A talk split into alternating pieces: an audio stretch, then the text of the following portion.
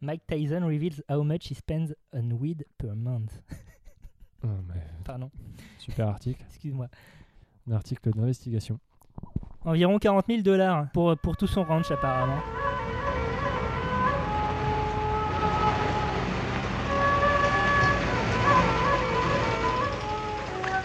Tu verras, comme c'est amusant de découper. Ah, Cinq agneaux innocents de pré-salé du Mont-Saint-Michel. Euh, un bon cuisinier peut faire. Ça, un c'est bon de la bonne viande. Bravo.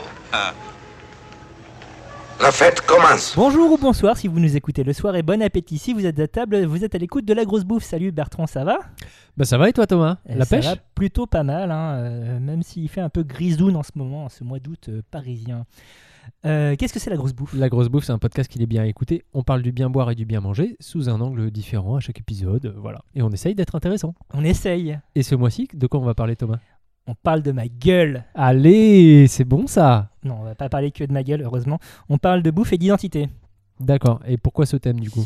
Parce que c'est euh, un sujet qui m'intéresse. Oui. euh, parce que c'est un sujet qui nous concerne toutes et tous. Tout à fait. Et peut-être un peu moi aussi. Et euh, comme des fois, tu dis Ah, mais Thomas, on sait rien sur toi, tout ça. euh, C'est le moment de te dévoiler. Voilà, je vais me dévoiler un peu. Alors, Donc, ouvrez bien vos esgourdes, voilà, amis je- auditrices je et vais le dire une fois et c'est tout. non, en fait, euh, donc je m'appelle Thomas, jusqu'ici tout va bien. Si vous n'avez pas l'image chez vous, par contre, vous ne voyez pas que je suis d'origine asiatique, hein, manifestement. Donc ça, ça, ça joue sur l'identité et la façon dont tu peux percevoir ou être perçu culinairement, enfin, socialement et culinairement parlant. Mhm. Et j'ai aussi un nom extrêmement polonais. Et là, les gens se disent... euh, What the fuck? il reste un cratère, voilà. Donc euh, voilà, je suis le fruit d'une histoire compliquée, so- sociale, familiale, euh, historique, culturelle, je sais pas. Comme beaucoup d'autres gens finalement. Mhm. Et euh, aujourd'hui, ben, ça, ça, ça joue sur la façon dont je perçois la bouffe. C'est pas un truc qui est venu spontanément, c'est pas un truc euh, dont je me suis rendu compte euh, très vite. Euh, c'est un truc dont je me suis rendu compte il y a pas si longtemps que ça Mhm. et qui m'intéresse. Voilà. D'accord, très bien. Donc, d'où le, le beau thème. D'où le beau thème, voilà. Ok, alors, du coup, pour toi, c'est quoi, c'est quoi l'identité dans la cuisine? L'identité, bah, alors ça dépend à quel niveau on se place. Si on parle d'un chef, on va parler, il va exprimer son identité dans sa façon de cuisiner, dans son dressage de plats, euh, dans les influences qu'il va puiser, ça et là. Ça, ça va construire euh, une, euh, une pâte culinaire et donc d'une Mhm. certaine façon l'identité.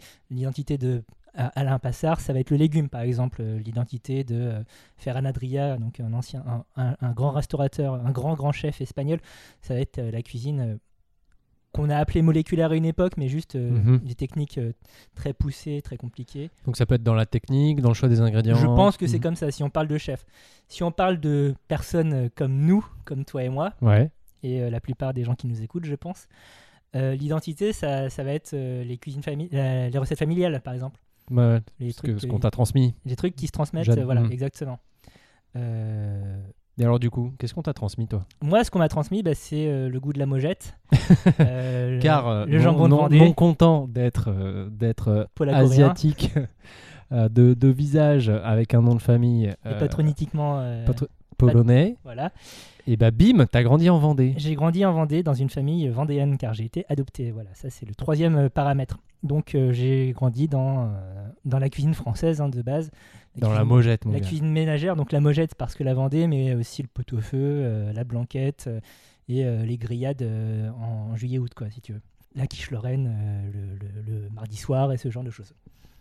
Donc euh, c'est là-dedans que j'ai grandi, c'est là-dedans que j'ai appris toutes les bases, quoi. Ouais. Et jusqu'à euh, jusqu'à ce que j'arrive dans des milieux un peu plus cosmopolites, type Paris, la, Ouais, la par, grande ville, par exemple. ou même avant Nantes, où j'ai fait l'essentiel de mes études supérieures Mhm. la question de euh, je ressemble pas à la bouffe que je mange, c'est jamais posé quoi, parce que c'était évident, parce que euh, euh, parce que j'ai jamais été exposé frontalement à, à- à une sorte de racisme ordinaire quand j'étais enfant. si. D'accord, bah c'était ma question d'après. Ouais. Est-ce qu'on t'appelait pas petit nem euh, à la récré? Alors, ça- pas à la récré, euh, dans des situations vraiment très ponctuelles, euh, quand il y a des gens que je connaissais pas qui débarquaient, euh, typiquement en vacances ou trucs comme ça, ça pouvait arriver, ça me faisait bizarre. Je Mhm. savais pas comment réagir face à ça parce que tu es enfant slash ado et es Euh, tu, tu, tu j'ai longtemps grandi avec l'idée de l'univers- de l'universalisme, j'y crois Mhm. plus trop maintenant, mais donc euh, tout le monde est égal et, euh, et c'est la fête et euh, les racistes c'est des cons. Les racistes sont toujours cons, hein, mais, ça, ça change pas. mais je suis un petit peu revenu sur cette façon de penser Mhm. autrement. Et donc, ouais, non, euh, euh, les bols de riz, euh, les, les, les, les, les, les fa- les visages aplatis, les trucs comme ça, les, les yeux tirés pour faire les chinois ou autres, c'est pas des trucs qui m'ont spécialement marqué quand j'étais gamin. Ça m'a beaucoup plus touché quand j'ai commencé à rencontrer d'autres gens, quoi. D'accord, ok. Quand je suis sorti de mon microcosme. D'accord. Donc ton identité culinaire à la base, donc c'est vendéen. Et Vendéen, fran- français ménager, quoi. De ouf, quoi. Ouais, ouais, Ok. voilà. Et du coup, tu montes à la capitale, Du coup, tu enfin, montes à, Nantes, euh, la capitale bretonne. Enfin, bon, je pas Oh là là, oh là là là là là. Quand on parle d'identité, attention. Attention, oh là là là là. Excusez-moi, excusez-moi. Je retire. Donc tu es allé à Nantes et ensuite à Paris. Capitale des pays de la Loire. et ensuite à Paris. Donc des villes où euh, y a, tu, les, les gens- se, se croisent un peu plus et tu es en études sup, donc tu, construis, tu te construis aussi un peu plus. Mhm. Et euh, sans me construire en défiance par rapport à l'autorité parentale, parce que j'ai une adolescence tout à fait smooth, j'ai pas fait de crise d'adolescence. Mhm. en rébellion. Euh, j'ai fait une rébellion soft euh, à partir de ce moment-là euh, dans mes intérêts culinaires, quoi. Et c'est à ce moment-là que tu t'es mis à t'intéresser à la cuisine asiatique. Entre autres, ouais. D'accord. À, à la cuisine en général et notamment à la cuisine qui, qui sort de, de ma zone de confort. D'accord. Donc, Ouais, mais tu aurais pu t'intéresser à la cuisine australienne ou mexicaine. complètement, exactement. Mais tu t'es plus intéressé au. Voilà, par euh, mimétisme, parce que euh, c'est l'époque aussi où quand je commence à m'intéresser au Japon euh, via les dessins animés et les, les BD.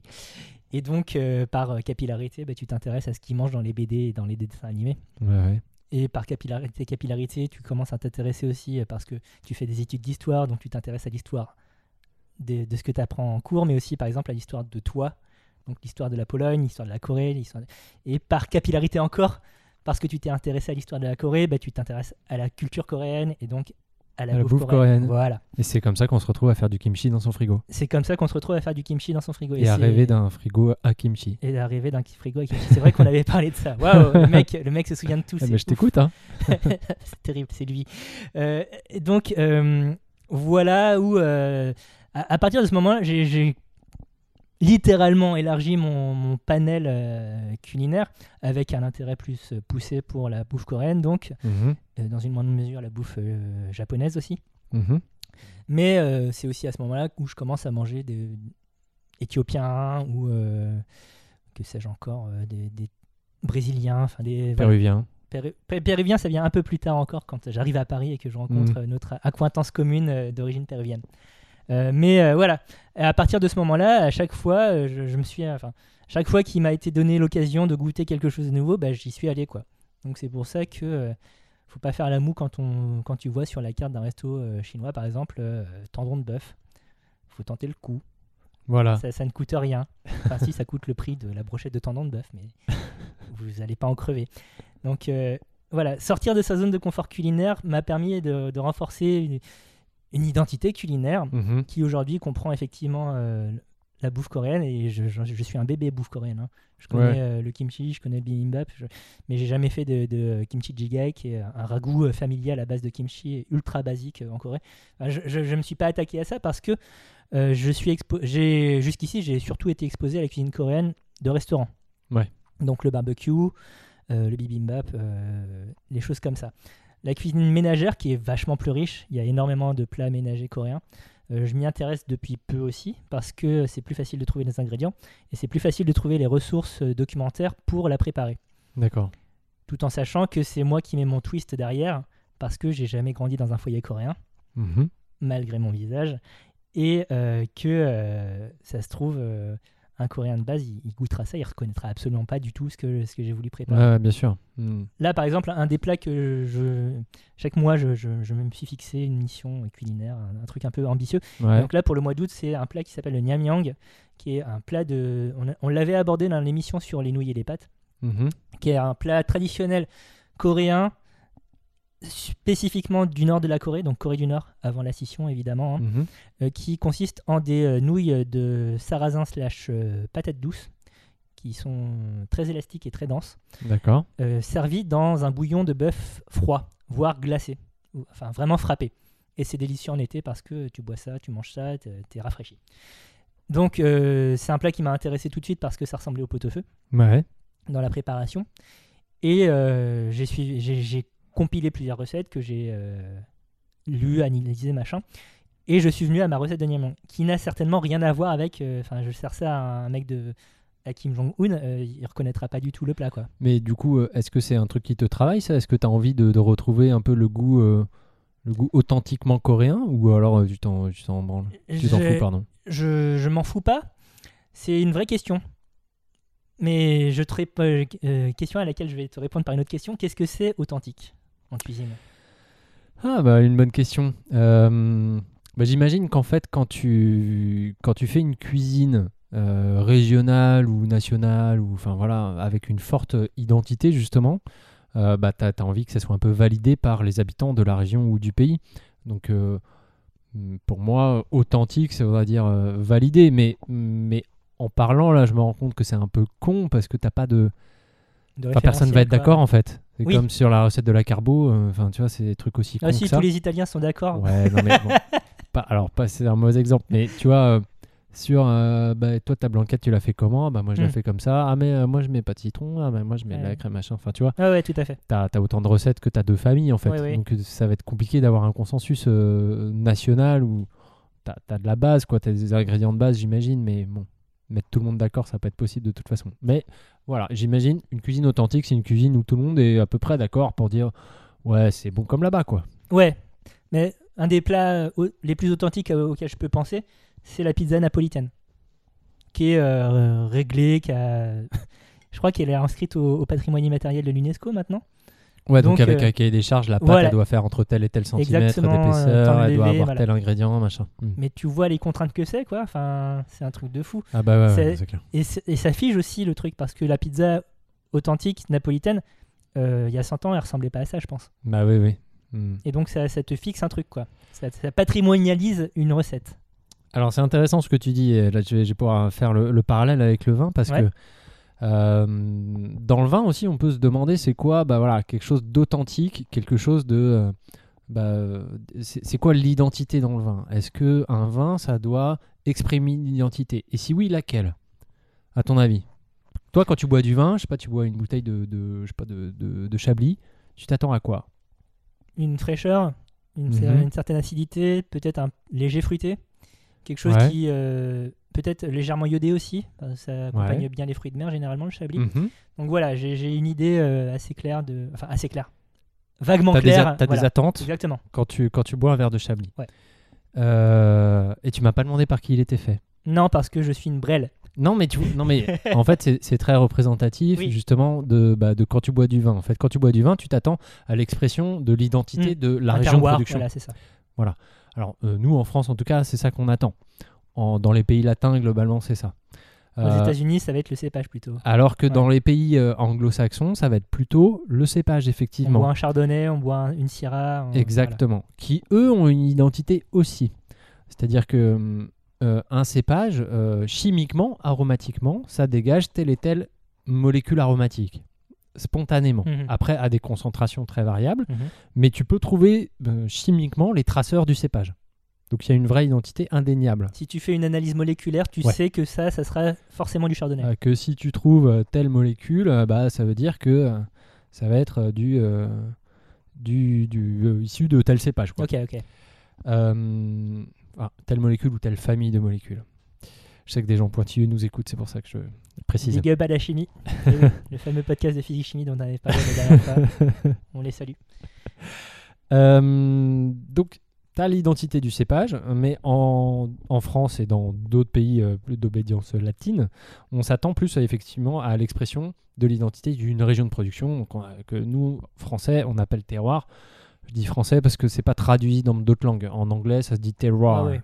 Euh, voilà. Avec la même orthographe, voilà, exactement. mais un accent différent. Et donc le terroir, c'est quoi? C'est euh, donc euh, le sol, la météo, le climat, et aussi la tradition humaine, c'est-à-dire le, la patte Le de travail des gens, quoi, d'accord. Voilà, qu'est-ce qui se fait d'habitude en fait? Un peu le, le savoir-faire local. Mhm. C'est un, peu, c'est un peu tout ça le terroir. Donc, genre les- la taille de- des, des cèpes ou euh, ce genre de choses, quoi. Ouais, la manière de tailler, effectivement, et puis la, la manière de vinifier. par exemple, tu vois, je vais prendre un exemple. euh, L'appellation Tavel, tu connais? Dans le sud, C'est le, dans le sud de la vallée du Rhône. voilà, du côté de. bah, pas loin de là où on a découvert l'homme de Totavel, il me semble. Alors, dans Totavel, c'est pas pareil que pas, Tavel. c'est pas le même euh, Non, non, c'est. Oh là là, c'est oh pas là le là même bled. Terrible. Totavel, c'est dans le Roussillon, Pyrénées-Orientales, vraiment extrême, extrême sud. Ouais. Et Tavel, c'est dans le sud de la vallée Ouais, du Rhône. Totavel, je connais pas Tavel. Bon, ouais, c'est au sud de ouest d'Avignon. D'accord. Bah, pas, pas méga loin. Et à Tavel, on fait euh, un vin rosé qui, est- qui était assez connu il y a. enfin, qui est toujours euh, prestigieux, mais je veux dire. deviner le Tavel, non? Ouais, exactement. Putain, comment t'as deviné? Chapeau. Bac plus 5. J'ai- euh, Respect. et en fait, Tavel, euh, depuis toujours, ils font du rosé de qualité, mais ils font du rosé très foncé et assez puissant, Mm. assez vineux. De saigner De saignée, tout à fait. Putain, bien ouais, mec. Tu vois, moi aussi j'écoute. Et, euh, et du coup, c'est vraiment ça le- leur- leur identité. Euh, le truc, c'est que bah, en ce moment, ça se vend pas. En ce moment, la, mode, c'est les rosés rosés clairs, clairs. ouais. Les rosés clairs et légers. Donc en ce moment, ils galèrent. Alors qu'il y a 30 ans, on- ils aucun problème. Euh, mais c'est leur identité, tu vois. Et du coup, qu'est-ce qu'il faut qu'ils fassent? Est-ce qu'il faut qu'ils crevent la gueule Mm, ouverte mm. avec leur identité, euh, leur identité intacte, en espérant un retour de hype? Ou alors, euh, faut qu'ils changent un peu leur main Qu'est-ce qu'ils font? Bah, Pour l'instant, ils savent toujours pas. hein. Ils sont Ouais. bloqués un peu sur leur identité. Enfin, ils, ils évoluent un petit peu, mais enfin, il reste quand même. euh, qu'il n'y aurait pas d'autres marchés que la France? Si, si, probablement, et peut-être qu'il va falloir qu'ils trouvent euh, ouais, d'autres débouchés. Mais euh, c'est un exemple de bah, justement de ce que tu disais, le fait de patrimonialiser comme ça, Mm. bah, ça fige un peu les choses. Mhm. Et quelque chose qui fige un peu les choses en France, c'est justement l'INAO, donc l'Institut national des appellations d'origine, qui contrôle toutes les AOC euh, françaises, donc pour le vin et pour, euh, pour les autres produits aussi, hein. et qui du coup dans son cahier des charges euh, qui- qu'elle impose pour que le, vin ait le droit de s'appeler Margot ou Tavel ou Chablis, eh ben dit bon bah voilà, faut que ça soit comme ci et comme ça. Vous avez le droit d'utiliser tel cépage, vous avez le droit d'utiliser tel cépage et pas tel autre. Vous avez le droit d'utiliser de, de vinifier de telle manière et pas de telle autre. Et, euh, et il faut que le vin il ressemble gustativement à ça. Et Il y ils a- te le y disent. Il y a, y une, Ouais, une nécessité la couleur, les arômes, le goût, et ils te le disent. Et c'est à la fin, et il faut que ça rentre dans la C'est du case. vin administratif, quoi. C'est du vin euh, bordé. Hmm. Et, euh, et du coup, il y a une case qu'il faut remplir. Si tu sors de la case, eh ben, tant pis pour toi, tu n'as pas le droit de te réclamer de l'AOC. Et du coup, c'est compliqué après pour vendre ton vin. Parce qu'en France, on est très attaché aux AOC. Mhm. Une AOC, c'est synonyme de qualité. Et spontanément, tu es, prêt à mettre euh, beaucoup plus cher dans une bouteille où il y a marqué Chablis dessus Mm. que dans une bouteille où il y a marqué IGP, euh, Bourgogne, Vin je sais pas quoi, chose, ouais. euh, machin. Ça- ça- ça- on n'en sort pas un peu quand même de, de, de l'impact marketing des, des appellations euh, en France enfin, les, les gens, ils se laissent pas plus tenter par des IGP ou autres Ou c'est juste mon spectre parisien qui fait que? Non, c'est ton spectre parisien, je pense. Ouais. Bon, après, euh, les auditeurs peuvent nous contredire, mais honnêtement, c'est euh, à part dans le milieu un peu, euh, un, un peu, euh, voilà, comment dire, un peu hipster, un peu bobo de grande ville, pas forcément d'ailleurs que parisien. Mhm, mhm. Euh, ça reste quand même très très marqué euh, l'attachement aux AOC. Donc, mais c'est euh, effectivement les, les vins de pays, tu peux te laisser tenter par des vins de pays ou des vins de France, donc où là, tu n'as aucune contrainte si tu Mhm, veux, mhm. T'as- c'est la liberté tota- totale pour le vigneron. Ça, ça peut être intéressant justement quand tu as des vignerons qui cherchent eux à exprimer leur identité Mhm. à eux Donc là, pas c'est la forcément personne exprimer et le moins le terroir. Voilà, exactement, mais ce que eux ont envie de faire. Et ça qui est assez, euh, qui est assez intéressant. Et donc il y a des exemples assez célèbres. Il y en a un qui a fait la une, euh, qui a fait la une euh, il y a quelques années, qui s'appelle Alexandre Bain à Pouilly-Fumé. Donc c'est un gars qui faisait du. Donc Pouilly-Fumé, la localité. qui, Pardon, dans la- c'est dans la vallée de la Loire. ok. C'est vers Sancerre. Mais c'est- c'est c'est- c'est pas que un vin, c'est aussi le nom du. C'est le nom d'une AOC. D'accord, oui. C'est le nom d'une AOC Pouilly-Fumé. Ouais. Euh, le nom du bled, je sais, je sais pas te dire. D'accord, bah, c'est-à-dire à Pouilly-Fumé, donc du coup, je. Non, pardon, dans la zone de l'appellation Pouilly-Fumé. Donc dans la vallée de la Loire, euh, classiquement on fait du Sauvignon, on fait du blanc sec et on fait du, euh, du blanc sec assez vif, assez tendu, assez minéral. Mhm. C'est ce qui se fait d'habitude. C'est bon. Et, et c'est bon. Enfin, la plupart du temps. Euh, euh, donc Alexandre Bain, lui, il a décidé de faire un peu différemment et en fait de vendanger ses, ses raisins très mûrs, beaucoup plus que ce qui se faisait d'habitude. Une plus grosse concentration de sucre, j'imagine. Exactement. Donc du coup, plus de fruits aussi, plus d'alcool et plus de fruits. Et du coup, des vins plus opulents, plus puissants, plus riches. Il a décidé aussi de faire des élevages un petit peu particuliers, euh, y compris des élevages avec un petit peu d'oxydation, où il protégeait pas complètement son vin contre l'action de l'oxygène, notamment en utilisant peu ou pas de soufre. Je sais pas où il mais en tout cas, fois. hein, ouais. beaucoup moins que d'autres vignerons de l'appellation. Et ce qui fait que bah, son vin, il, il était plus sensible à l'oxydation Mhm. mais ce que lui considérait pas comme un problème. Et en fait, euh, bah, ce gars-là, donc euh, il faisait du pouilly fumé, euh, son domaine, euh, il était par ses ancêtres, machin, depuis des générations. Et puis, et en fait, l'AOC en fait a décidé de ne, l'institut de pouilly fumé a décidé de lui retirer Il l'AOC. s'est fait sortir. Il s'est fait sortir parce que son vin n'était pas comme un pouilly fumé devrait être. Et donc, Gustativement ou même euh, Gustativement. tout l'ensemble. gustativement. Mhm. C'est-à-dire qu'il cochait toutes les cases du cahier des charges, machin, mais juste c'est à la dégustation d'agrément qui s'est fait kicker. D'accord. Euh, Qu'est-ce qu'il a fait alors dans ce cas? Enfin, c'est quoi son vin? Si c'est pas un pouilly, fumé, mais qui est fait comme c'est un vin de France. D'accord. C'est tout. Mais son vin, il continue à se vendre très cher. Et en plus, ça, du coup, ça a fait un peu le buzz. Et du coup, Mm. maintenant, il est, il est assez connu. Bon, il était connu avant, hein, mais maintenant, il est encore plus connu. Et ces vins, ces vins se vendent assez cher. Derrière ce genre d'histoire, tu as aussi parfois des, des querelles euh, internes. Ouais. C'est-à-dire que l'AOC, elle est un peu ça. tenue par une très grosse cave coopérative Mm. euh, et qui n'a aucun intérêt à ce que ça change. Et que en gros, ils sont assis sur une rente et euh, ils essayent de, enfin, Verrouiller le truc. quoi. de verrouiller pour qu'il n'y a rien qui bouge. quoi.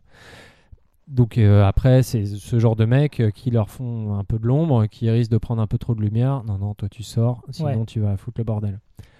Alors- Alors, ah, c'est un peu à double tranchant parce que je sais pas si vraiment ça leur a rendu service de le kicker. hein. Ça, ça, c'est une façon de- d'exprimer son identité en sortant justement des, euh, des, des sentiers battus. Mais donc là, je, je parle en, en zéro expérience. hein, mais euh, par exemple, dans le domaine de la Remonée Conti, tu as un nom qui est Henri Jaillère, qui est mythique a priori, il me semble, en Bourgogne. Oui, à Vaune Romanée, hein, pas à la Romanée. Ah, c'est Vaune Romanée, pardon. Ouais. Euh, et pourquoi est-ce que ces vins étaient meilleurs que euh, ceux du voisin? Est-ce qu'il n'exprime pas une, une identité aussi en tant que tel, tout en restant dans le contexte du, euh, bah, du bazar de l'appellation et, euh, et tout le tout team? Alors, bah, en fait, tu peux exprimer ton identité, mais du- du- de différentes manières. En Bourgogne, tu as très peu de marge de manœuvre. C'est-à-dire que en, en Bourgogne, c'est vraiment tout dans la subtilité, dans la finesse, parce que bah, tu utilises qu'un seul cépage et sur, sur des tout petits terroirs. Et la, à la différence d'autres régions, tu as 1000 ans d'expérience avant Ouais, toi. ouais, ouais. 1000 ans de savoir-faire et euh, de savoir-faire tracé, quoi. Où tu as des preuves, etc. Et en moines. disant- Exactement. Donc, euh, du coup, c'est un peu compliqué de faire son original en Bourgogne. Mhm. Et, euh, et on sait, parce qu'il y a plein, eu, du- du- plein d'autres expériences, que vraiment, bon, le pinot noir, par exemple, pour prendre les rouges de Bourgogne, c'est vraiment le meilleur cépage. Et on le sait depuis 800 ans. Donc tu vas pas commencer à dire, Ah, je vais, moi je vais mettre de la syrah, vous allez voir, Ouais. ça va cartonner. Bah non, mes gars, enfin, euh, redescends quoi. Hmm. Donc ça t'oblige à de l'humilité et du coup, ton expérience, ton identité, tu le fais dans, tu l'exprimes dans la vinification. Mhm. Et euh, alors après, euh, pourquoi ceux d'Henri Jaillet sont vraiment mythiques? Alors, Jaillet, il a- pas Jaillard Jaillet. Je crois qu'on dit Jaillet, mais pardon. je suis pas sûr. C'est toi le spécialiste, hein, c'est pas moi. Ouais, mais je l'ai j'ai pas rencontré. hein. Euh, pourquoi eux, ils étaient spécialement mythiques? Alors, d'une part, c'est notamment grâce à son euh, Vaughan premier cru, euh, les crocs parentou, qui étaient que lui a dé- défriché lui-même. En fait, il a acheté des terres qui étaient de la caillasse et de la forêt. Et il a coupé les arbres, il a enlevé les cailloux lui-même tout seul. Avant, c'était pas de la vigne. hein. D'accord. Euh, et, euh, et il en a euh, fait, euh, fait un, un premier cru qui est, qui est absolument incroyable. C'était déjà classé premier cru, mais la forêt avait gagné et c'était Mhm, mhm. à une époque où la vigne, enfin après la Deuxième Guerre mondiale, c'était pas forcément euh, Mm. hyper hype la Bourgogne, c'était des terres très pauvres dont personne ne voulait. Donc il avait acheté pour pas trop cher et il en a fait, il a planté de la vigne et c'est ça fait partie du mythe aussi quoi. Un truc qu'il a planté lui-même et qui a fait, euh, qui est devenu un des meilleurs Bourgogne. euh, C'était assez ouf.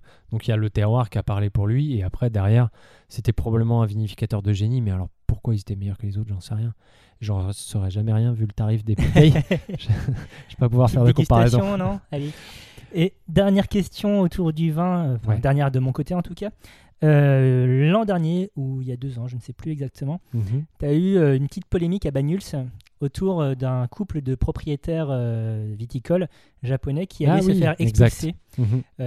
Et donc toute la communauté des producteurs de Banyuls se sont mis derrière eux pour les C'était soutenir. Banyuls ou Collioure Je crois que c'est Banyuls. C'était Banyuls, ok. Ouais, ouais. Ils se sont tous mis derrière pour les soutenir et je crois que depuis ça s'est réglé.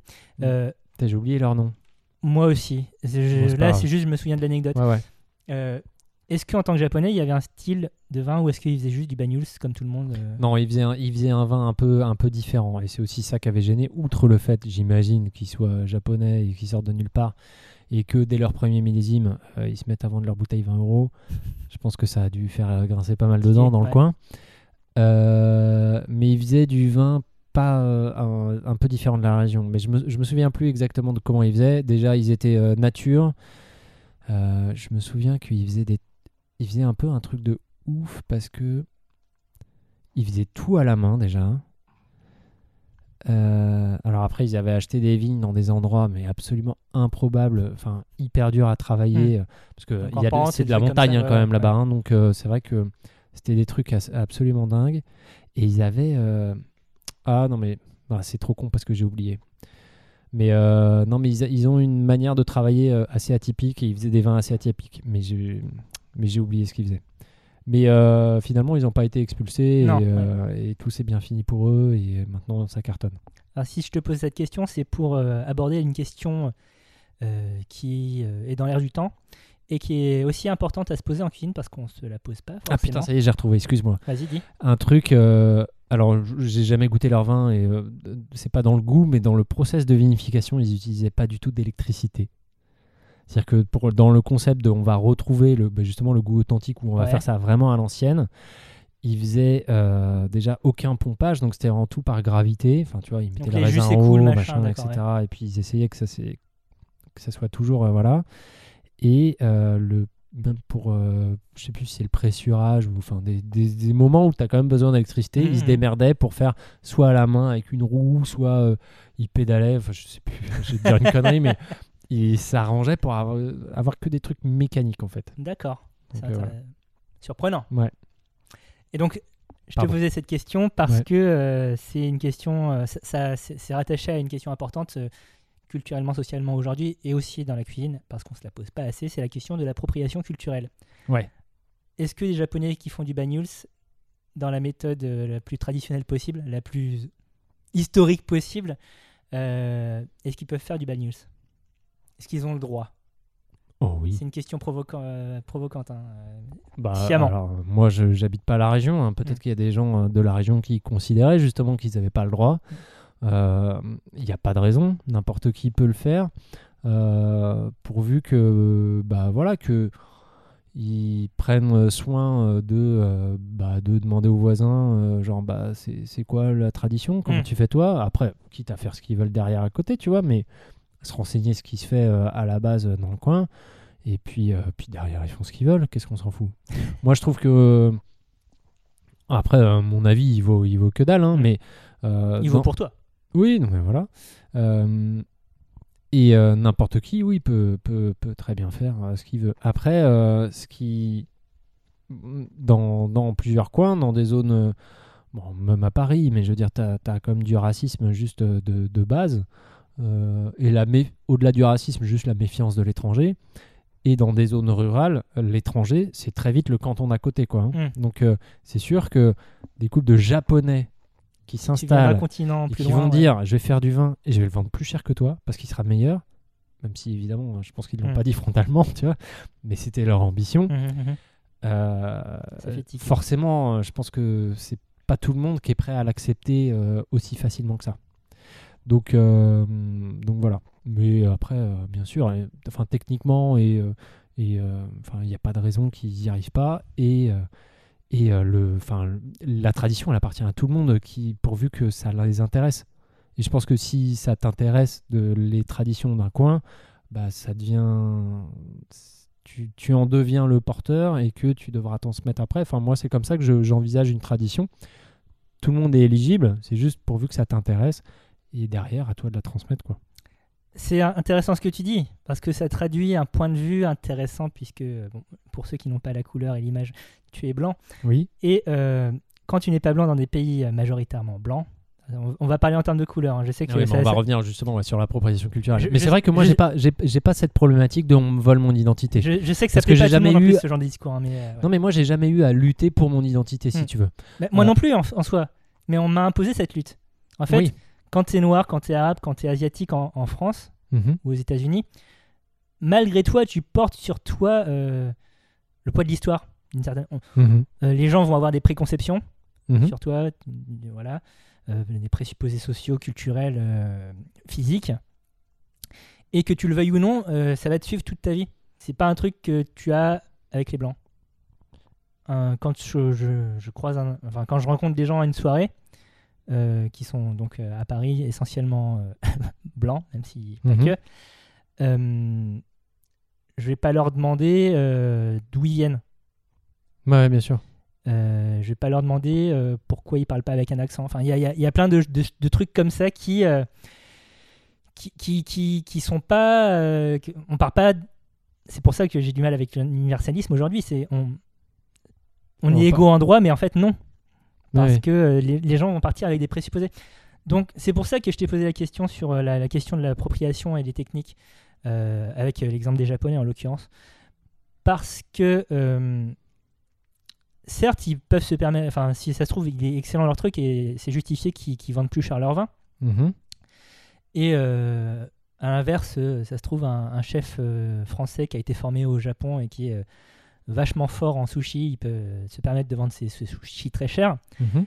Mais la question, c'est en termes de visibilité, est-ce que euh, il va pas avoir plus d'exposition parce que justement c'est un chef blanc par rapport à un autre chef euh, asiatique qui aurait suivi la même formation et euh, qui euh, ben, euh, est moins exposé parce que ben, il, il appartient pas euh, au même système. Enfin, il n'est pas, il, il a pas les mêmes contacts, il a pas les mêmes facilités euh, sociales que euh, le mec du coin. C'est, c'est, c'est, c'est- ça, ça- prend la tête, hein, mais euh, c'est, une vraie question. Bah, je vois ce que tu veux dire. Après, euh, euh, bah alors dans, dans le cas des Japonais euh, de- dans, le- dans le Roussillon, si tu veux, alors bien sûr, eux, ils vont avoir des débouchés commerciaux que le Pégu du coin Mm. va pas avoir. Mm. Euh, après, on peut pas dire que des Japonais dans le Roussillon soient considérés comme la classe dominante, si tu Non, veux. bien sûr. Donc, euh, bon, eux, ils sont pas. Enfin, t'as pas ce problème de. euh, Euh, Je, je parle plus pas que de Mm. cet exemple. hein, je- Ouais, je-. Après, bah, Si, si, euh, si Cyril Lignac se mettait à ouvrir un restaurant de cuisine éthiopienne. Cuisine éthiopienne qui n'est pas super médiatisée actuellement. Bah, en fait, moi, ça me choquerait pas. En fait, ça me choquerait pas parce que, euh, après, je suis pas éthiopien, mais je, ça me choquerait pas dans le sens où, mais si tu mets un éthiopien qui, euh, je sais pas, qui, euh, qui se met à ouvrir un resto euh, typiquement euh, parisien, euh, euh, ou que ce soit, qui est, et qui est hyper hype, euh, qui, est, euh, qui, est déjà un mec euh, qui est très, enfin, un mec ou une meuf très, médiatique, qui, rayonne vraiment. Bah, moi, ça me choquerait pas si, tu vois, si c'est bon ce qu'il fait et que vraiment, quand il s'annonce comme un resto de terroir parisien, eh ben, il a vraiment des plats parisiens et il fait pas, et il te dit pas que ça va être, te vend pas une injera alors qu'il est censé vendre du sandwich jambon beurre, tu vois. Moi, ça me dérange pas. J'aurais pas l'impression de me sentir spolié. Après, je pense que la différence euh, entre, euh, entre moi et beaucoup d'autres gens, c'est que j'ai jamais eu l'impression de me faire voler ma culture. Mm. Euh, j'ai jamais eu de problème de, euh, de, euh, bah, de se chercher, tu vois, de, de chercher quelle est mon identité euh, et culture, enfin, culturelle et de me dire, ah putain, euh, genre tout le monde pense que que je suis comme ci ou comme ça et du coup il va falloir que je cherche ce que je suis vraiment parce que euh, Mm. parce que là on projette plein de clichés sur moi et je sais moi-même pas qui je suis et du coup je me rattache à certains Oui, trucs et en coup, société. et du coup j'y mets énormément d'affect moi j'ai pas ce problème là donc mais c'est marrant parce que la, la- la question de l'appropriation culturelle vraiment dans la cuisine je me la suis jamais posée enfin c'est vraiment un truc je... privilège de blanc hein, mais euh, mais je, je- ça m'est jamais venu à l'idée Mais du coup, toi, comment tu réagis avec ça? C'est-à-dire que toi, tu as été confronté, donc effectivement, avec des, des préjugés, genre, il est asiatique, donc Ah oui, euh, il sait faire les nems. Il- euh, non, mais pour, ah, pour la euh, cuisine. il mange Ouais. du riz. Bon, ça c'est Il man- vrai. non, mais après, ça peut être vrai, on s'en fout, tu vois. mais je veux dire. il mange il- du chien, il mange. voilà. on- Ce qui- ce qui- qu'ils vendent comme du poulet, c'est euh, du rat ou des trucs comme ça. quoi. Bon, Ces clichés existent toujours, hein, cela dit. et, euh, et ses parents sont forcément euh, restaurateurs, peut-être, Voilà. un, forcément un traiteur asiatique. Oui. Ouais. La plupart de mes amis asiatiques, c'est le cas, et c'est pour ça que euh, les enfants suivent pas cette voie parce que les parents ne veulent pas qu'ils suivent cette voie. Ouais. C'est parce que c'est le premier job. Mais oui, oui, voilà, il y a, y a cette question, il y a, y a cette question qui se pose. Toi, ça te posait un problème? Bah, quand on a commencé à me poser des questions, Si euh, un Français ouvre un resto euh, coréen euh, et qui fait que des plats coréens, ça- et il dit c'est ma culture. j'aurais j'aurais un, j'aurais un gros doute. En vrai, j'aurais un gros doute. ça- ça- Pierre Sang, par exemple. Mhm. euh, qui est donc euh, qui est dans la même situation que moi, qui a été adopté à l'âge de 8 ans par une famille auvergnate, je crois, Mhm. euh, donc qui est devenu restaurateur. Aujourd'hui, il a 3 ou 4 restaurants euh, dans le 10e arrondissement de Paris. Onzième. 11e C'est Onzième. 11e Ouais, c'est. Oberkamp. Merci Je pour prie. cette correction. Euh, et euh, il se présente comme restaurant franco-coréen. Ouais. Alors que jusqu'à ses 25 ans, la formation de Pierre Sang, c'est une formation de cuisine classique française. À 25 ans, il part faire des, des- des stages en Corée pour apprendre la cuisine. Et il revient avec ce bagage. Donc il revient... c'est compliqué parce qu'il a grandi au euh, en Corée, contrairement à moi. Moi, je suis arrivé en France à l'âge de 3 mois. Mhm. il, a- il avait 8 ans quand même. Donc il s'est un peu imprégné de, de cu- de la culture locale en amont, euh, avec une euh, connaissance de la langue qu'il a perdue depuis, je pense. Ou qu'il a réacquis depuis, je ne sais pas. Mais euh, son restaurant, il n'est pas français, il n'est pas coréen, il est franco-coréen. Mhm. Ça, ça marche. Enfin, pour moi, il n'y a aucun souci parce que c'est ce qu'il est, c'est cette personne. Il est le fruit de, cette fusion, de cet aller-retour. euh, Mhm. Il suffisait de voir ses plats dans Top Chef. hein, euh, C'était une tradition française un peu travaillée. Et euh, quand tu vas dans ces restos, effectivement, tu as quelques marqueurs coréens. Tu as du samjang, qui est une- un condiment.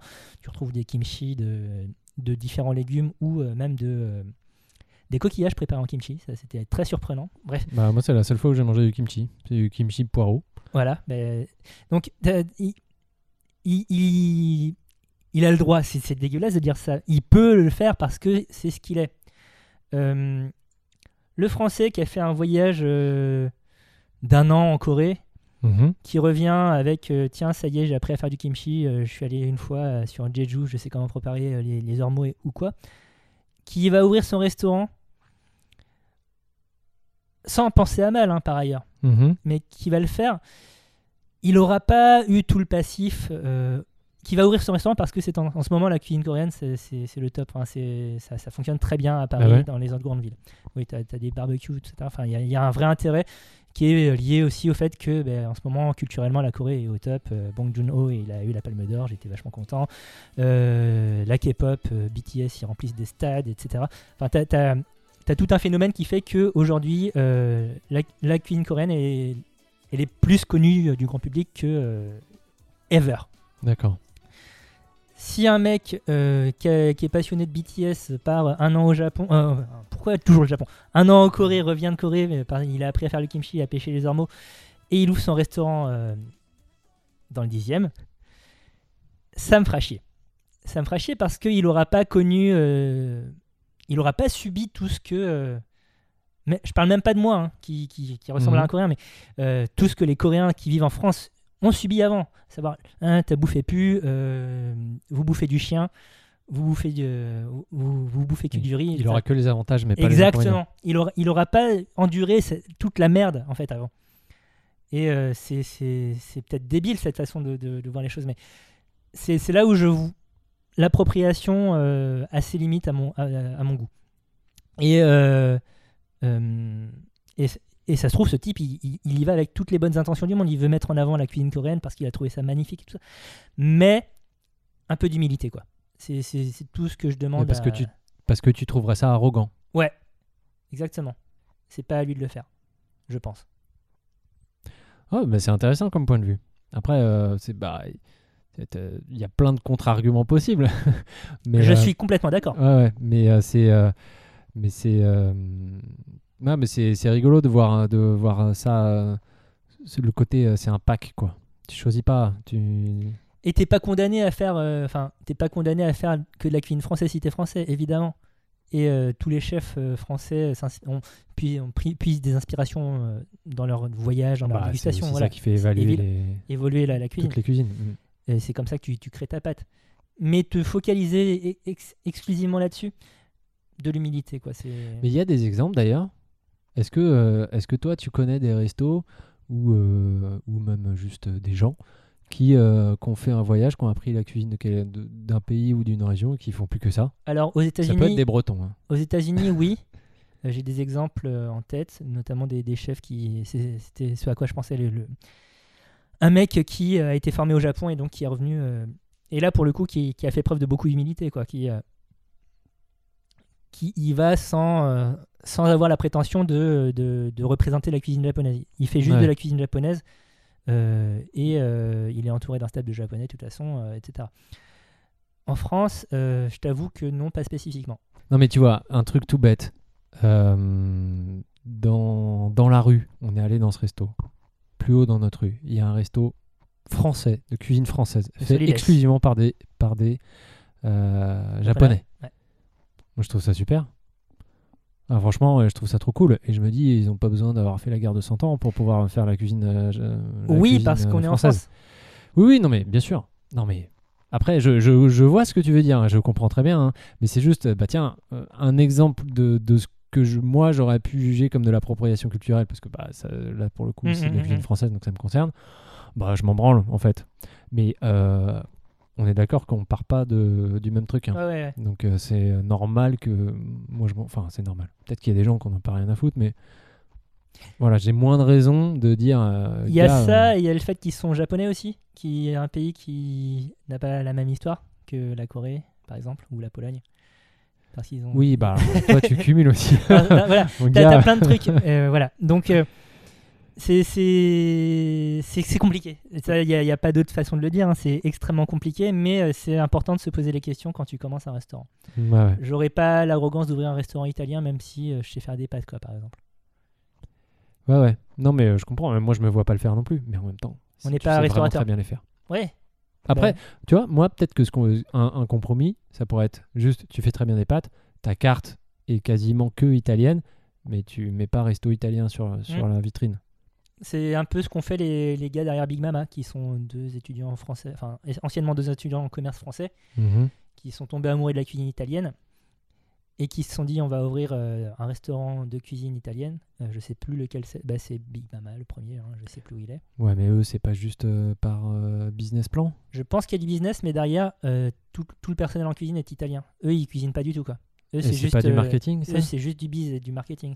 Ouais, mais Ah, les, en les fait, mecs, les mecs- les mecs en les cuisine, fondateurs. Non, les, je te parle des fondateurs. Ouais. Euh, en fait, si tu choisis la cuisine italienne, c'est parce que les ingrédients sont pas chers. Non? Tu crois pas? C'est parce que c'est aussi. euh, Alors, c'est plein de choses. C'est parce que c'est une, une cuisine que- qui est vachement Instagrammable. Aujourd'hui, ça, ça compte à mort. Ouais. Euh, parce que c'est associé à une cuisine de fraîcheur. Donc, euh, les produits frais, machin. C'est populaire, tout le monde aime ça. Exactement. Euh, les produits sont peut-être pas chers, mais après, je, sais qu'ils se font vraiment chier à faire du sourcing. euh, Enfin, tous les ans, ils partent euh, en, en périple en Italie pour trouver Oui, des bons mais- producteurs, machin. J'en j'en doute pas, mais tu vois, la différence entre une bonne farine et une farine moyenne, c'est quelques centimes, c'est pas 4 euros. Je sais pas. Enfin, bon, après, je sais C'est pas. possible, hein, c'est complètement possible. Et oui, c'est il y a forcément du business. Mais comme dans tout restaurant, de toute façon. Et derrière, je sais que les chefs, le- les personnes qui cuisinent sont des gens qui ont grandi, qui ont été élevés, qui, euh, qui respirent la cuisine italienne. Le problème que ça peut poser, c'est juste que c'est ces deux mecs qu'on met en avant. Quoi. Oui, Ils sont oui. bah aussi oui. italiens que ma grand-mère qui euh, est vendéenne. non, mais euh, bon, ouais, bien sûr. Donc voilà, il y a, y a tout n'est pas blanc, tout n'est pas noir, il y a des nuances de gris dans tous les sens. resto, tous, je me suis jamais dit c'est un resto italien. Non. tu vois. C'est un restaurant parisien qui sert de la cuisine italienne. Ouais, voilà, c'est ça. Ouais. Enfin, A- donc, a- euh, après, ce- oui, après ce chapitre un peu, un peu lourd, non, euh, non, mais, important. Ah, et puis c'est intéressant parce qu'en plus euh, là pour le coup c'est vraiment de l'intime quoi. Oui. C'est- perso quoi. Donc, Ah bah oui, oui, oui, non. Et puis je suis très influencé par, euh, par, les gens que... Par, par, mes, pas par mes modèles, mais par les, les- les gens que, que j'ai oubliés et qui, qui m'inspirent en- dans le monde de la cuisine. Donc, euh, Du style. Anthony Bourdin, euh, paix à son âme, euh, David Chang, euh, donc euh, restaurateur américain d'origine coréenne lui aussi, qui a monté un empire, l'empire Momofuku. Qui d'autre encore? Samuelson, j'ai oublié son prénom, mais qui est, alors là c'est encore plus compliqué, qui est d'origine éthiopienne, qui a été Mhm. adopté par une famille suédoise et Mhm. qui depuis fait carrière aux États-Unis, qui est restaurateur aux États-Unis, où euh, il a un restaurant de euh, De pizza. non, de, de- de poulet frit. Donc, euh, qui sert de ce qu'on appelle la soul food, donc la, la cuisine afro-américaine. Ouais. Et euh, ce qui n'a pas dû être une démarche très simple. Parce que c'est une cuisine extrêmement marquée, là aussi, socialement, historiquement, Ah bah putain, culturellement. Euh, Et donc lui, on a dû lui dire aussi, euh, attention, euh, t'es en train de t'approprier un truc. je ne euh, sais pas, j'ai pas, j'ai pas la- le fin mot euh, de l'histoire par rapport à ça. on aurait dû l'interviewer parce qu'en plus il a l'air extrêmement sympa. Mais euh, est-ce que le fait qu'il soit noir a, a servi de passing? Je ne sais pas. Je ne sais pas. Hmm. Le fait est qu'il sert à- manifestement un poulet euh, frit délicieux. Dernier point que j'aurais souhaité aborder, Ouais. Vas-y, shoot. euh, la question de. Donc, toujours liée à la bouffe et à l'identité, la question de la mémoire. Ouais. Qu'est-ce que ça t'évoque, toi? Personnellement, d'abord. Sans partir dans les logorées sur euh, les, les cuisines oubliées ou, que sais-je. Non, mais euh, bah, l'identité et, et la mémoire. euh, bah, c'est juste que pour moi, le, ce, qui, ce qui fait euh, l'identité culinaire, c'est euh, bah, justement tes, tes sources d'inspiration. À la base, comme on l'a dit, bah, c'est euh, ce qu'on t'a appris, en fait, donc dans le cercle vraiment familial. Et en général, c'est des trucs euh, hérités quoi, de, de tes parents, de tes grands-parents, etc. Donc c'est... pour moi, voilà, tu me dis spontanément la mémoire dans la cuisine, je pense aux recettes de grand-mère, quoi. Est-ce que tu en as dans. Est-ce que qu'il y a des recettes transmises de génération en génération dans ta, dans ta famille Alors, dans ma famille à moi, euh, bof. Non, mais euh, mon père euh, cuisine pas. Ma mère cuisine, mais pendant longtemps, ça a été un peu contre son gré. Mhm. et elle a jamais pris de plaisir. Et là, elle commence tout juste à prendre. Enfin, et, et mon père commence à s'y mettre une fois à la retraite, les enfants Ouais. partis, tu vois, ils le vivent moins comme une contrainte. Bien sûr. Donc, euh, il commence à, je pense, à prendre un petit peu plaisir à cuisiner, mais enfin, on est sur du léger. Dans ce cas, du côté grands-parents ou oncle et tante. Donc, j'ai quand même la recette de, euh, du euh, gratin de coquillettes, C'est jour, hein, euh, c'est- de, de tarte à la tomate. Voilà. Donc, quelques plats comme ça, tu vois. Non, bah, euh, bien sûr. qui marquent un peu c'est pas l'enfance, tout un bouquin, de toute façon. Ouais, ouais. ouais. Moi, je me souviens de, euh, de euh, ma mère qui m'apprend à cuire des pâtes, ce qui m'a énormément servi quand même. Oui, Donc, euh, Monsieur Pat, hein, on se souvient. Monsieur voilà. Euh, donc il y a ça. Après, euh, oui, bien sûr, tu as un peu le cliché, l'image d'épinal de tu es en train d'équeuter les, les, les haricots verts euh, avec ta mère, et puis du coup, tu discutes, euh, c'est un moment un peu privilégié. Mhm. Mais je l'ai vécu cette scène, tu vois, donc je, je Bah sais oui. aussi. euh, C'est vachement important. T'as, t'as ça aussi, ça, ça crée des, des- des moments. C'est aussi ça, le- les mémoires de cuisine, c'est aussi des moments un peu privilégiés. Euh, après, ma grand-mère paternelle, euh, je crois, elle est pas une grande cuisinière, ça la saoule aussi. Et ma grand-mère maternelle a, a, elle, a bien, bien bossé euh, ce- sa cuisine, mais j'ai, j'ai pas, je suis pas méga proche de mes grands-parents en fait. D'accord. Euh, dans la famille de ma femme, là, c'est pas, c'est pas la même. Où là, on, là, t'as des vrais. T'as des recettes qui se transmettent. euh, Ouais, ouais, genre la recette des gaufres, euh, ah, ça rigole pas là. Ouais. Parce que quand tu demandes, euh, donc à l'époque où elle avait ses, ses deux grands-mères, elles avaient donc du nord, de famille du nord de la France, de, t'avais euh, une grand-mère qui faisait des gaufres à la vergeoise. La vergeoise, sucre cuit, c'est ça, non? Euh, ouais, c'est une manière de faire du sucre. Euh, mais là, du coup, c'est vergeoise plus du beurre. Enfin, c'est à base de vergeoise, mais avec masse de beurre. Ah oui, la Bretagne, je connais. Euh, je sais pas si c'est beurre ou margarine d'ailleurs. Bon, bref. Euh, donc, t'as une couche de gaufre, une Mm. couche de grosse tartinade Mm, euh, mm, de bombe calorique, et puis il y aura une couche de gaufre. En sandwich? Ouais. ça- Ah, mais T'as jamais, t'as jamais mangé ces gaufres-là? Non. Alors, un très bon producteur euh, lillois, euh, c'était les gaufres préférées du général de Gaulle, ça va te plaire. Les- le Comment fournisseur, ça, ça va me fournisseur plaire de gaufres. Bah, parce que tu, pour l'aspect un peu historique, je connais, je connais tes kinks. Euh, Euh, c'est euh, Mert, donc M2E-R-T, donc euh, célèbre gaufrier, je sais pas comment si on dit ça, mais Producteur de gaufres. producteur de gaufres lillois, et, et qui se faisait livrer, qui livrait le général de Gaulle à la grande époque. Et ils ont euh, quelques points de vente à Paris, je crois. D'accord. Et c'est trop bon, c'est cher. mais c'est M2E RT. Trop bon, ouais. Intéressant. Euh, Donc ça, c'est une des deux grand-mères qui faisait ça. Voilà, et l'autre faisait des, euh, des, des fait toujours des, euh, des gaufres sèches. Ah, genre comme euh, les gaufres, euh, les, les gaufrettes euh, Ouais, néerlandaises là. euh, voilà, toutes ouais. plates. Ouais, elle est d'origine flamande. Ah, Euh, et toute plate et, et donc cassante, elle, alors que les autres sont tr- très Mm. tendres. Là, c'est cassant, c'est tout plat. Puis tu manges ça comme ça, mon gars. avec le café. Ouais, peu Ba- importe. battle de battle de gaufres entre grand-mères. Et du coup, il y avait un battle, battle de gaufres. ouais, genre, et c'était, rigolo. Donc, tu vois, tu as, une cuisine plus traditionnelle et Mhm. plus vraiment transmission familiale. Enfin, j'ai l'impression qu'il y a que- plus ça ouais. du côté de ma femme. Tu vois. C'est marrant parce que ça focalise sur euh, un plat. Enfin, moi, de, de mon côté, dans ma famille, euh, euh, je pense à la tarte à la mûre de mon oncle. Ouais. Dont on a déjà parlé. On a déjà parlé Mhm. lors de l'épisode sur les enfants, je crois. Mhm. Et la mojette, quoi, parce que bon, la Vendée, et c'est un Alors, plat c'est ma- quoi la mojette? La mojette, c'est un, un haricot blanc. D'accord. Ça va être du lingot, généralement. Mais tu peux trouver de la mi-sec, qui est un haricot euh, blanc euh, en cosse, un peu frais, Mhm. qui est très très bon en saison. Euh, et que donc tu fais cuire comme des haricots. Quoi. Enfin, c'est Comme tu as le coco pimpolais, le Ouais. lingot soissonnais ou le coco le lingot, le lingot tarbais aussi. Ouais. C'est- on- on le- T'as la, la mojette. la mojette est- la mojette bénéficie d'une IGP et elle est plus proche, il me semble, du lingot tarbais. Mais peut-être me trompais-je. Parce que j'ai pas, euh, j'ai arrêté la biologie en terminale.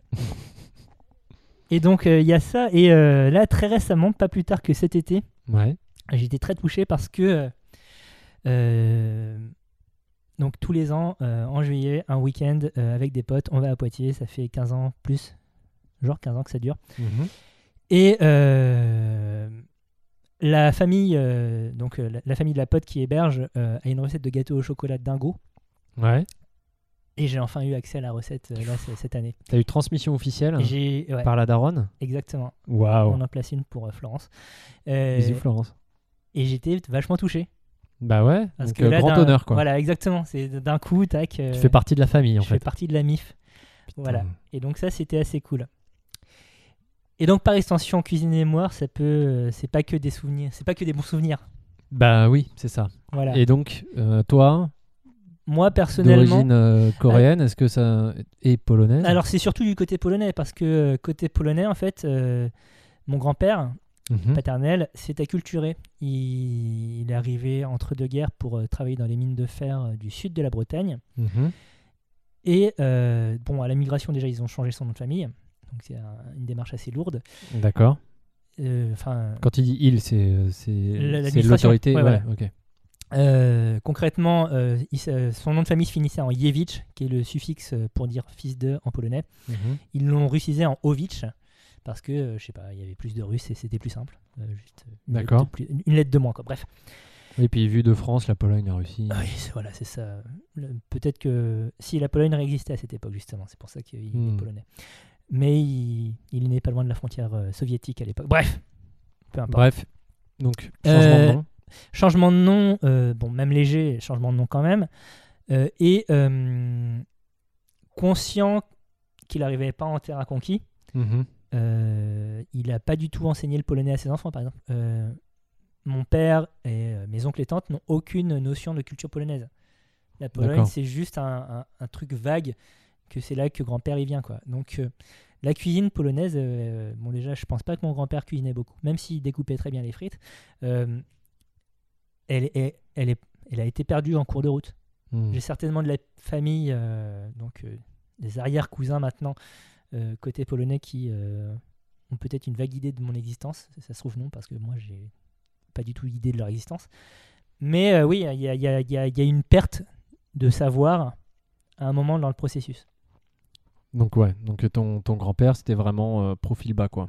C'était euh, on Ouais. va tout faire pour euh, tout faire à la française et on parle pas polonais. Il a épousé une bretonne, euh, il a eu des enfants qui sont qui s'identifient comme bretons, même si c'est complètement absurde.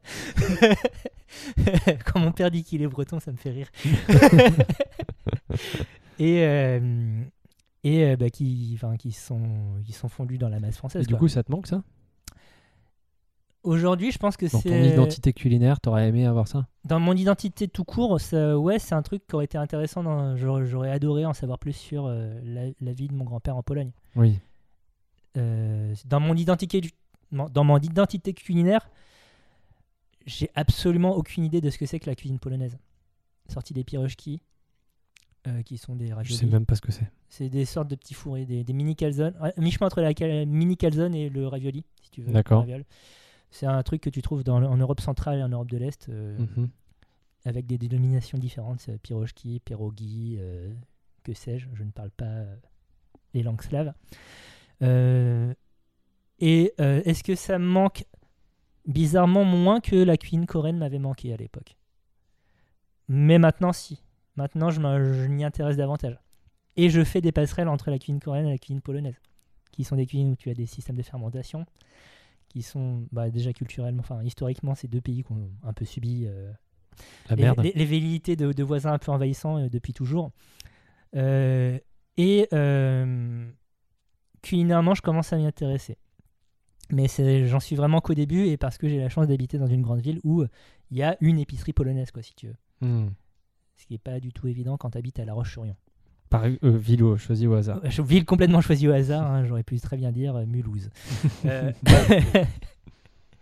Donc, euh, ça me manque et c'est marrant parce qu'en faisant ces passerelles entre Corée et, et Pologne, j'ai trouvé, j'ai découvert un restaurant à Chicago qui s'appelle Kimski Ouais. et qui est un restaurant de fusion. Putain, Kimski, c'est bien trouvé. Ouais, c'est vachement bien trouvé. Ouais. Qui est un restaurant de fusion entre la cuisine polonaise et la cuisine coréenne. T'as la classe. Par des euh, enfants, euh, enfin des, maintenant des gens adultes, hein, Mhm. euh, d'origine coréenne, adoptés par des familles polonaises, d'origine polonaise, parce qu'il y a une grosse communauté polonaise dans le bassin, dans, en- autour de- des Grands Lacs, donc notamment à Chicago. Les mines, toujours? Euh, L'industrie surtout. Industrie. Euh, et euh, donc, ils ont, comme leur famille adoptante les a maintenus dans, enfin, genre euh, une fois par mois ou une fois par semaine, ils allaient au restaurant coréen parce que c'était plus facile aux États-Unis en tout cas, Mhm. à Chicago en tout cas. Euh, ça, ils ont gardé cette connexion qu'ils ont travaillé euh, derrière pour euh, produire ce restaurant où je rêve d'aller. Bah ouais, tu m'étonnes. Parce que Chicago, Ça, déjà, c'est une bien. capitale culinaire aux États-Unis et parce que ce- restaurant, c'est moi en fait. Ouais. Donc j'ai envie de voir ce que ça peut donner. Ah bah trop cool. Donc ouais, pour toi c'est ça, c'est ça, le- ouais, la mémoire, c'est euh, cette, euh, cette transmission et puis ce souvenir, euh, souvenir d'où on vient quoi. Bah, par- parce que la cuisine, c'est quelque chose de très concret. Si, si on parle de, si on a des souvenirs culinaires euh, de familiaux, c'est parce que bah, ça nous a marqué. C'est pas que le, le goût de la cuisine, c'est comme tu disais, les discussions avec ses parents quand tu écoutes les, les haricots, c'est tout un ensemble.